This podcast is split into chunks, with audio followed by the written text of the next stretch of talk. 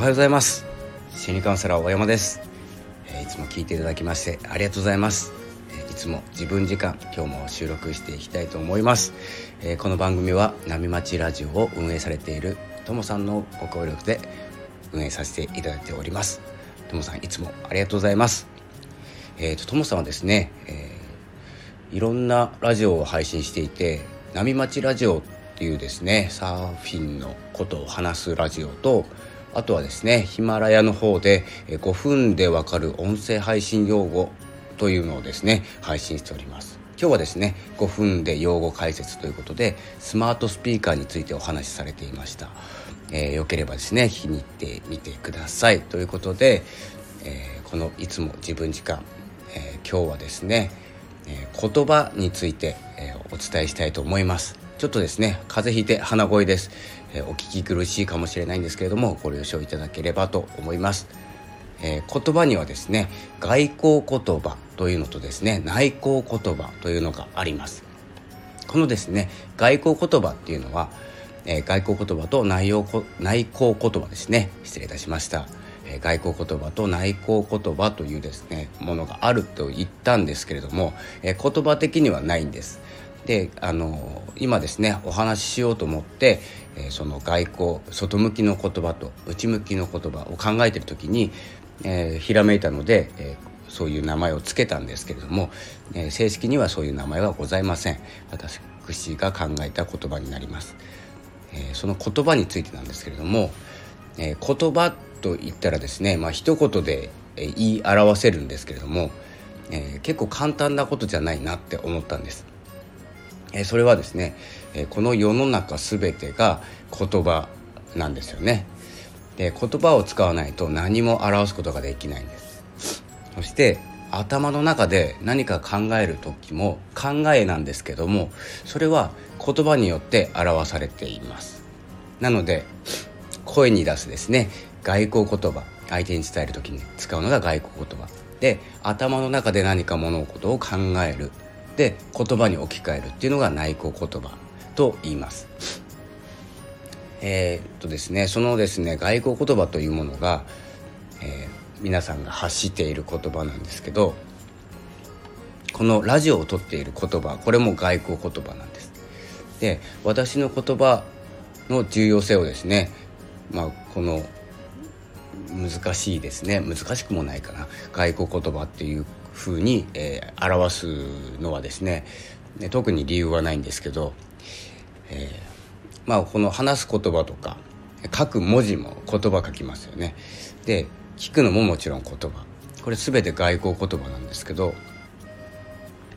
そのですね言葉を使わない、伝える方法といえば何があるでしょうかということでジェスチャーとかですね、まあ、LINE とかであるスタンプとかで、えー、少しはですね伝わるかもしれないんですけど、えー、私が思っていることっていうのはジェスチャーではちょっと難しいと思います。ジェスチャーゲームって難しいですよね。なかなか分かんないですよ。何を言ってるんだか。それぐらい、えー、言葉というのは重要だなって思ってて、えー、このニュアンスだけで伝えたいことだったらいいんです。右に曲がる左に曲がるぐらいのことだったりいいねもそうですよね。いいねも大体伝わります。でも細かくは絶対伝わらないですよね。なので、えー、細かく自分の意思を伝えたい、えー、思いを伝えたいというと必ず言葉が必要になってきます。そしてですねまあ言っていることと伝わることの相違ってあると思っててそんなつもりじゃなかったのにとかですね勘違いしてしまって喧嘩になっちゃうっていうこともよくあると思います。夫婦間でもあるし、まあ、友達関係でもですねちょっとした一言一言の言葉というのが伝わらなくて仲悪くなっちゃったりしますよね。そういうのが、えー、伝わってない状態。この外交言葉の難しいところなんですけど、えー、このようにですね、まあ、言葉は結構便利なんですけど万能じゃない気がしてえー、そしてですね、ま、でも言葉を使わないと相手に伝える手段がない。細かくですね、えー、ではですねどのように相手に正確に伝えることができるのでしょうか？ということで、えー、そこで手段を考えてみたんです。すると考えついたのが話し方を学ぶとかこのニュアンスですね。ニュアンスっていうかもうイントネーションっていうんですか。これを変えるとか。あとは言葉遣いを丁寧にする。あとは難しい言葉を使わないとかですね。いろんなことが思い浮かんだんですけどどれもですねちょっと正解ではない気がしています。もうタイトルにあるように外国言葉と内国言葉ってあるように、まあ、何が言いたいかもうお分かりの通りなんですけれども外国言葉をいくら鍛えても伝わらないという状態は変わらないんです。なので、えー、言葉を相手にですね、えー、相手に伝える物事を伝える手段と考えている状態ではおそらく細かくは伝わらないということになります。僕の中ではです。なのでこの発信している私も発信しているんですけれども聞いてくれる方リスナーの方っていうのが受信される側になるんですけどもこれが思いが一緒になってないと同じ高さっていうんですかね。同じ熱とか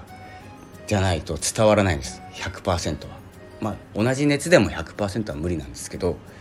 すごい熱く語っている人と冷めて聞いている人とか。でもですね、まあ、どっかでですね合ってくるんですけど、えーと、内向言葉が必要になってきます。これもう結論言っちゃったんですけど内向言葉が大事なんです。でこのですね、えー、受信側の人が受信側の人のですねえ、内向言葉とか受け取り側の温度とかをコントロールすることは私には無理なんです今のところ。で言葉を使ってどんどん伝えていけば相手の熱も上がっていって同じ高さまで超えば、熱が伝わって行動に移るとかですね何か気づきのきっかけになるっていうふうになるんですけれども、そこに行く前の話ですねまず私が発している言葉の、えー、外交言葉を言葉にする前の段階の言葉を鍛える必要があると思います。まあそんな感じでですねあの外交言葉内向言葉、まあ、今日は結論はですね内向言葉を鍛えなきゃいけない。それを外交言葉に置き換えて相手に伝えること。これが順序になってくる。だから外交言葉、えー、言葉の使い方とか、え、スピーチをいくら学んでも話し方を誰かの真似しても伝わらないものは伝わらないということで、えー、今回1回目になります。この、えー、お話はちょっと続きます。長くなってしまいますので。なので、えー、本日はですね第1回目ということで、え外交言葉と内向言葉があるということでですね、えご理解いただければと思います。ではですね次回はですねその内向言葉とは何なのかということを解説したいと思います。それでは今回はこの辺で失礼いたします。ありがとうございました。またよろしくお願いします。